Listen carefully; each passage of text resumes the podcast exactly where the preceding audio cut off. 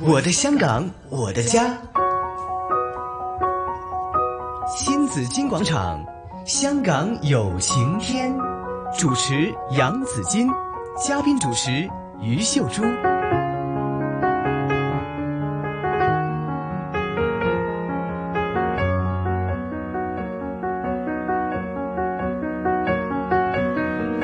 好，来到来到了上午的十一点的三十八分，继续是新紫金广场，香港有晴天。嗯啊好，朱姐呢，我们今天非常的忙碌哈，我们之对呀前介绍过同心全达这个慈善机构，现在又有其他的一些的这个慈善团体呢，对也要跟大家做介绍的。因为啊有晴天嘛，当然是有有晴天了，对呀、介绍一些有晴的活动。对对，呃，我想起了，其实，在我们的节目里边，最有情也合作的最久的，应该是香港单亲协会，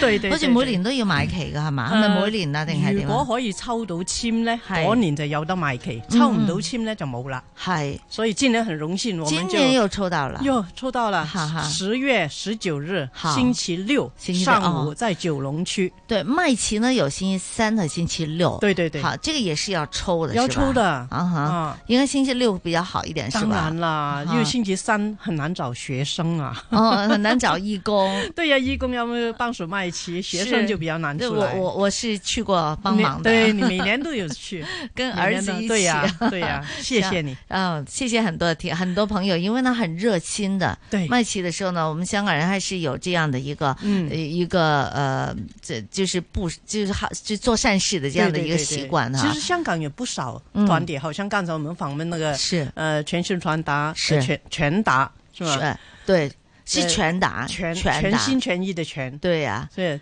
好呃，他们是其中一个啦，做了对十年。是其实还有很很多其他的嗯慈善机构，是你不能说慈善机构吧，就是组织吧。嗯，比如福伦社是其中一个，对。那好像今年呢，你们呃单亲协会是跟呃福伦社有合作哈，对是海景跟福伦社海景福伦社对有呀合，作。你知道香港有多少个福伦社吗？呃，我我我几百个啊，几成千个啊，将来吧，将来。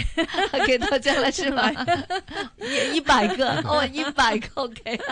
啊 越多越好嘛。哈哎对呀对呀对呀是好所以吧？今年就是其中一个哈福伦社，就是和我们合作，就是好给我们做统筹那好这个卖旗活动。好海景福伦社哈，嗯好，你来介绍一下，我们请哎来了会长啊，所以呢社长啊，呃，社长，今年就请来了海景福伦社的，就是上一任的社长和现任的社长，好，他们是两兄弟哦，嗯，所以两个人都那么有善心。是其中一位是 Jackie 大家好，我叫馮卓恒 Jackie。啊 j a c k i e 你，好还有另外又是 Fred，大 Vâng. ，Fred 家好，我係馮卓倫，係今屆香港海景扶輪社社長。啊呢位係阿哥啊，大佬哥啊，兩位，佢入嚟我話咁似樣嘅兩 對個，呀啊，真係吓。高大 威猛啊，親生兄弟咁對高大威猛嚇，對係可唔可以介紹下海景扶輪社咧係做啲咩嘅咧？ 我哋香港海景扶輪社呢，就由林志傑醫生誒喺一九九四年四月份成立嘅。我有邀請佢嚟㗎，佢今日唔得閒啦嗯係，Lawrence。係醫生好忙碌 係啊㗎，好忙啊，林醫生好忙 啊。係咁咧誒，當其時呢，就成為咗我哋國際扶輪三四五零區第四十一個扶輪分社，嗯係亦都係第一個喺本區係用粵語同埋普通話嘅扶輪社。哦哇，真的啊哇係，啦，誒、多年嚟呢，我哋都係以聯誼啦、服務為本啦、嗯服務社會為宗旨嘅。咁、現時嘅社員人數有二十三位。嗯，啊，其实人数不多，每一个福伦社都不多，不会多的，对，都有但不不同的啊需要太多对哈，嗯有不同的专业，是他们他们发挥的能量很大。是好好，像今年给我们做这个统筹麦琪，他们就发挥他们的力量，对，不光是二十三个人哦，是 可能二千三百人哦。没错哈，因為扶輪社它一定要有一定嘅數目才可以成社，嗯就可以組成個社㗎嘛，同埋咧，每哎啊但個係專業唔可以多於某一個數目㗎，係唔啦可以話廿幾個都係醫生，廿幾個都係工程師唔得㗎。係因為佢係宗旨係以聯誼為本嘛係，咯冇係錯咯係啊係啦啦係啦即係集合界，即係各界嘅唔同嘅係職業嘅人士。啊係啦，冇啲錯專業。好咁啊！呢廿年嚟做咗啲乜嘢咧？可唔可以同我哋講講咧？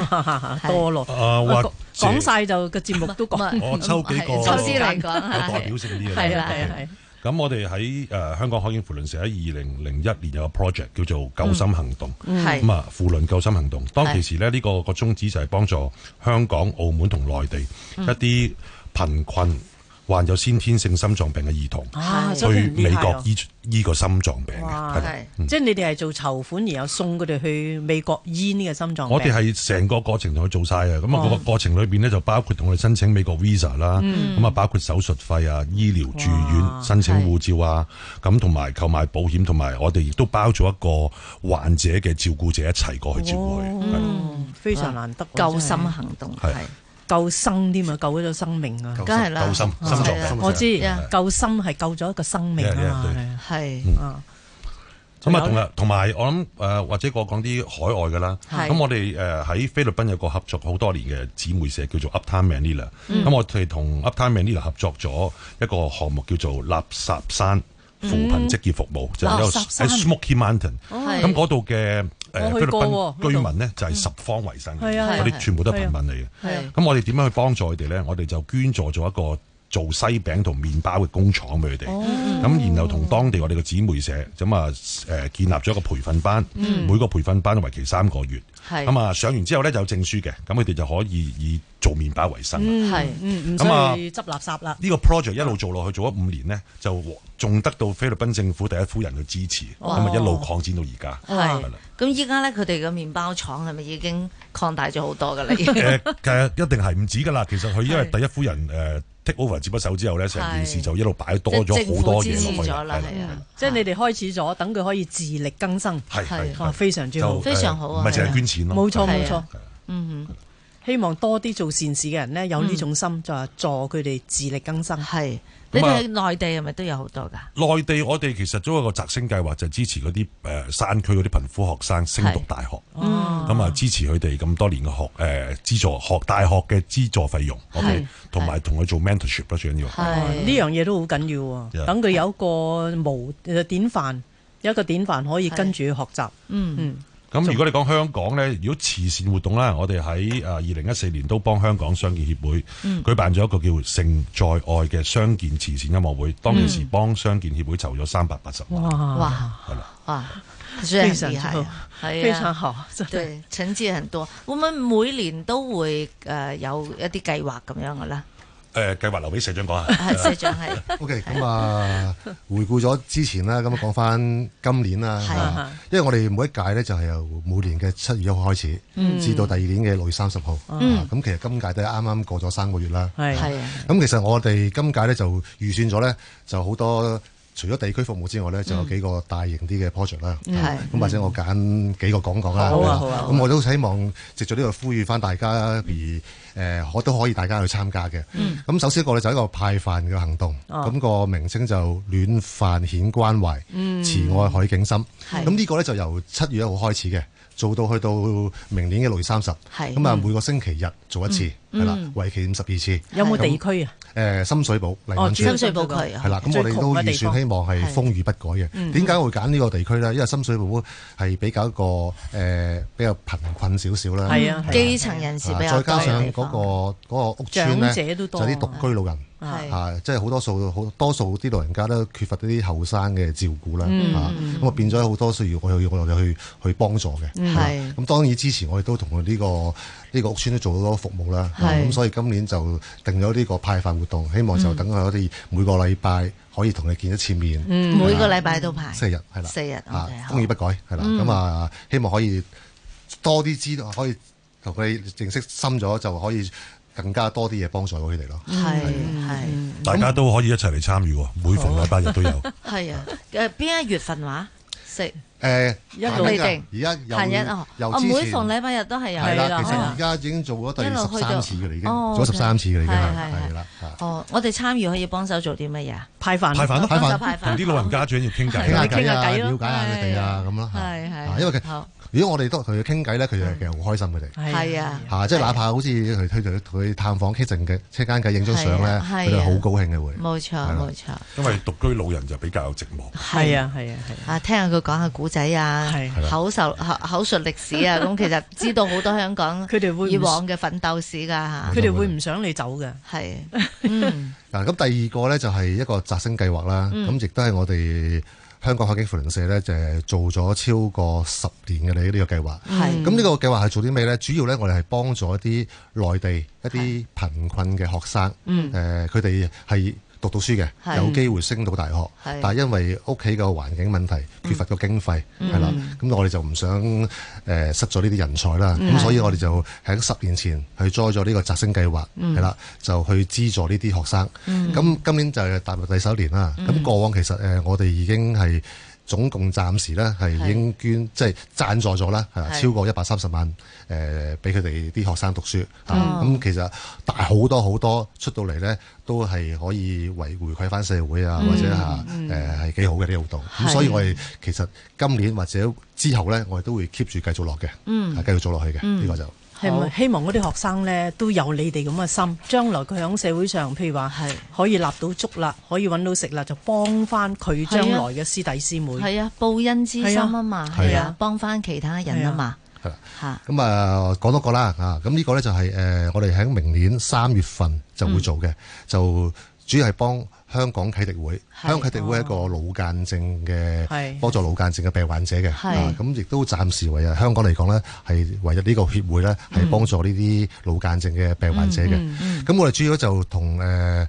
中西區民政事務處啦、中西區文化藝術協會啦、交通安全隊啦去合作，就誒、呃去申請一幅誒、呃、牆壁嚇、啊係就透過啲牆壁咧就誒呃嗰啲呃藝術嘅導師、啊去指導呢啲患有腦間症嘅小朋友同埋佢家長一齊創作呢個牆壁嘅。哦係係啦，咁啊誒希望藉此呢個機會咧，就等誒吸引啲傳媒啦，啊咁多啲人認識呢個協會同埋呢個腦間症究竟係啲乜嘢問題，嗯係啦，其實從中咧希望可以多一點力量啦，可以幫助呢班患有腦間症嘅人嘅。嗯，你可唔可以要求嗰個牆壁長時間留低啊？唔好洗咗佢啊！因為將來可以成為我哋旅遊嘅一個景點係啊喎，我哋香港因人為幾香港都有有好心。多牆壁喺係度，咯係咯係咯或者我講講少少啊，因係為我我係香港啟迪會嘅主席，其實啊係呢個 NGO 嘅。咁其實呢一個三月二十六號係全球嘅紫色日，哦呢個 project 係全球性嘅。嗯紫色人 Paint the, 色 paint the town in purple，係啊哦係哦嗯啊咁就唔係淨係香港做，全球都做，因為關注腦間症。係咁最主要就係想希望多啲香港人關注腦間症，佢唔係一個精神病，佢只不過抽筋病，係啊係啊一個病抽嚟筋嗯係啫，就唔好歧視佢係哋。咁啊，希望帶到啲信息。我哋會同政府一路申請落去，每年就去 repaint 翻嗰個牆嘅哦但係仲等緊通知。係嘛？係邊幅牆啊？誒而家總之一定係中西區嘅，係咁而家但等未知政府批落嚟，睇下批等唔批批到啦。係哦，幾咁啊大幅啊？嗰幅牆有我諗其實係一你未知嘅，因為佢可能係一個，但係都唔會太細咯，個場地嗯係啊啊係係係咪希望可以留低一啲嘅信息咧，俾所有係啊路過嘅人，尤其係遊客啊，係睇啊翻香港人幾有愛心。係啊，同埋有個特別嘅意義喺係度啊咯嘛，係咪啊咯，係佢哋自己畫嘅喎。雖然佢係係啦腦間，佢都會有啲作用我喎。哋會誒同啲導師配合咯。係咯，因為希望都係可以日後成為一個景點啊，嗯係啊真係係啦啊，真係係啊希望成為景呢點。個非常之好嚇，誒嗱，咁主要我哋今年個即係今屆啦，係啦係個服務啦，就呢幾個大啦。喂，當仲有然我哋喎幫我哋做籌我就款賣想旗問啊呢喎你。個就哋梗係壓 軸啦，我哋壓軸會講啦。阿卓係啊，啊即係就你會哋講兩個啦點解會嚇即係遇上啊咁啊嚇？咁真係嗯呢個交俾阿 Jackie 啦。係誒遇上啊，我諗誒回顧翻二十二年前啦，哇同香港單身協會。係咁我哋當其時誒單身協會，我哋去個圖書館。係啊，係咁我哋香港海景扶輪社啊啊阿林醫生創社社長帶領下就捐咗啲圖書係俾佢哋個圖書館嘅，係咁啊認識嘅。係 OK，咁啊一九九七年。係係幾耐啊？你話？哇剛剛回歸那一年，對呀、啊對呀、對呀、他們捐了一個小型圖書館好給我們。誒呃二十二年前，咁啊今年亦都誒知道啊余女士啦，咁係啊大有賣旗籌款啦，咁我哋就大力支持啦。係 OK，咁啊同佢創作咗好多啊電子版嘅邀請函啦，係啊嗰啲嘢係啊啦係啊，OK，一個咁啊短片啊，好好非常之有意義係。哎係啊咁啊同埋幫佢推廣金旗啦，多係啊啲人去參與啦。係啊 OK，係咁啊記住喎，十月十九號啊，單身協會賣旗日啦。星期六九龍邊區區，啊？九龍區九龍區，九龍區九龍區，嗯好係哎誒補充，我哋到時咧，我哋香港海景扶輪社咧，全體社友都會出席嘅，非常哎之係。好。仲有啊，去佢幫哋手支持同打氣。仲要招募喎，咁單身協會會員都會出席幫手買當旗嘅然啦，咁好開心咧，講嚟聽咧，我哋就到到上個月底嗯九月三十號呢，我哋嘅義工人數已經超過一千名啦，哇！但係仲需要多啲㗎。仲需要繼續多啲，仲需要多啲㗎，希望大家報名參加呢個十月十九號星期六喺九龍區嘅賣旗。咁如果真係想報名嘅話，做義工嘅話，有啲咩聯絡咧？點樣聯絡你哋咧，嗯嗱朱姐？誒、可以上我哋網頁啦，係香港單車協會啦，嗰度有啲指引㗎啦，係亦都可以打電話二三三八一三零三二三三八三零三，，對，係就報名，係，就說想參加這個賣旗義工，嗯我哋會有一啊張證書俾翻㗎，哼，係。證明你出席啊我只嗰啲我慈收善過活呢個動。證書，唔係我仔 啊收過呢你個收證你個書，仔收過好多張㗎。 係啦，都好落力去幫手買係啊旗嘅咁樣。佢個仔啊阿子堅個仔而家大學讀緊大學嗯二年班啊，三年班嗯三年班啦，啊幾快係，但係細細個已經幫細細我哋個就幫手做下係嘢。啊，幫我哦應哋該買應該有起。啲慈善嘅係啦。慈係啊善嘢要多啲做嘅，係咁啊！海景扶輪社誒，依家就二十二十幾年啦，二26十六嗯年啦，咁誒一路以嚟，你哋都係個宗旨係咪慢慢去擴大㗎？即係先嚟香港，跟住頭先睇好國際上都有好多嘅唔同嘅慈善活動，咁會唔會一路都去喺全世界唔同嘅地方都會有好多嘅慈善嘅活動去即係去參與或計劃者去計劃啊咁樣？誒嗱，我因為我哋隸屬三四五零區啦，係啊咁我哋呢個區裏邊咧就包含你香講呃誒港，唔係唔係三四五零區，即係代表乜嘢代啊？表香代港、表香港啦，係誒啊蒙，古係同埋澳門係係啦。咁其實我哋香港嚟講咧，誒嘅好多分社啦又係啊，其實主要咧服務咧都一定係聚焦喺香港先啦啊。咁但係我哋個社每個社都可能有啲姊妹社我哋叫。係啊係姊妹社咧就通常係第二個國家嘅，嗯啊，咁可能如果喺香港嚟講比較熱門啲嘅，係多啲人揀嘅就係台灣啦，嗯係嗯台灣嘅分社啦，或者好似我哋，我嗱我我台灣都有分社啦，做姊妹社啦，另外就頭先講咗啦，菲律賓啦，係啊係啦，呢啲就誒會多啲聯繫，咁嗯呢啲聯繫咧就會做可能會服務佢哋嘅地方，嗯又或者誒可能佢哋會 join 我哋香港做啲 project 嘅，啊，咁但係我哋本身咧。都一定係聚焦香港係嘅，一定要即係我哋希望誒、呃聚焦咗香港嘅嘅嘅人先，係係啦，盡一點盡一點力啦，係啦。嗯，但係你哋都會有機會就支持外地嗰啲嘅姊妹社噶嘛？係咪？啊、我哋暫時有兩個姊妹社，一個喺菲律賓，啊一個喺台北。誒，我記得啦，嗰晚你哋就職典禮，阿 Fred 做會長嗰晚都有台啱啱北，嗰嗰日結盟嘅，係咯，台北有分社過嚟咁佢喎。哋兩邊嘅姊妹社，如果佢哋有啲比較有代表性嘅 project，我哋一定會參與同支持嘅。係你哋仲會親身飛過去添，會啊會啊，因為上次佢哋都過嚟參與係咗咯我哋誒阿社長啊馮卓麟佢哋搞咗個係童遊書展啊，係但係基督教例行會啲小朋友去書展，咁啊佢哋都過嚟一齊參與，陪啲小朋友去，係啦係嗯啦。係。咁最後我都想請兩位社長、前度社長啦，咁一齊嚟，可唔可以鼓勵下我哋依家年青人啦吓？因為扶輪社好多都係專業人士係啦啊，同埋都係資深㗎啦。資深同埋好出色嘅，自己又好好在誒喺專業嗰度都做得非常出色嘅專業人士啦。咁依家年青人係咪嚇要點樣鼓勵佢哋係咪創業啊？或者有個咩志向啊、方向啊嚇、你哋會唔會有啲説話要同依家年青人講講呢？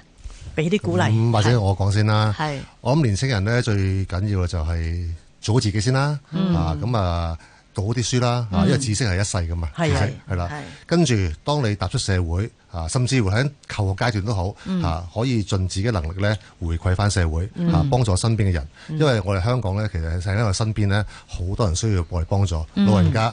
小朋友、嗯病患者。係啊好多嚇，咁、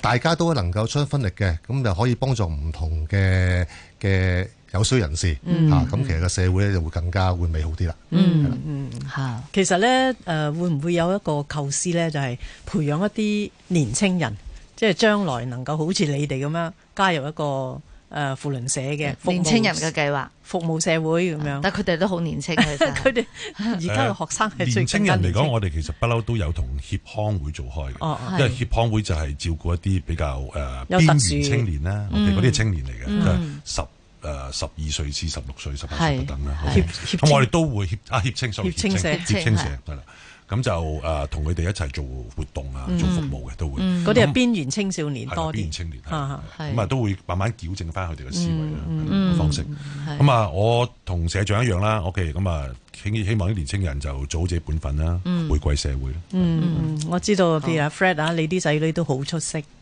啊冇冇冇冇冇冇冇啊！因為唔係佢都因為我又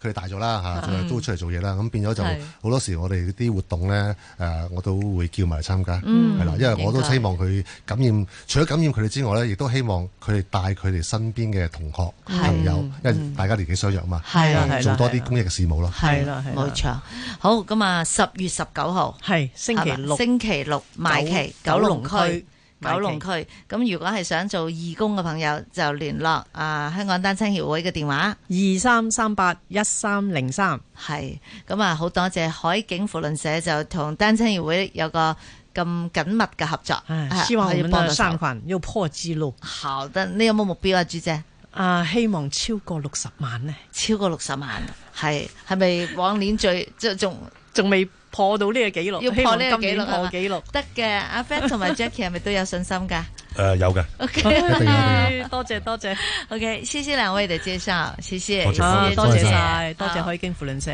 好，谢谢大謝家哈。謝。送上这首丁菲菲的《同步过冬》，也结束了我们今天的节目。好，明天上午九点半再见，谢谢大家，拜拜。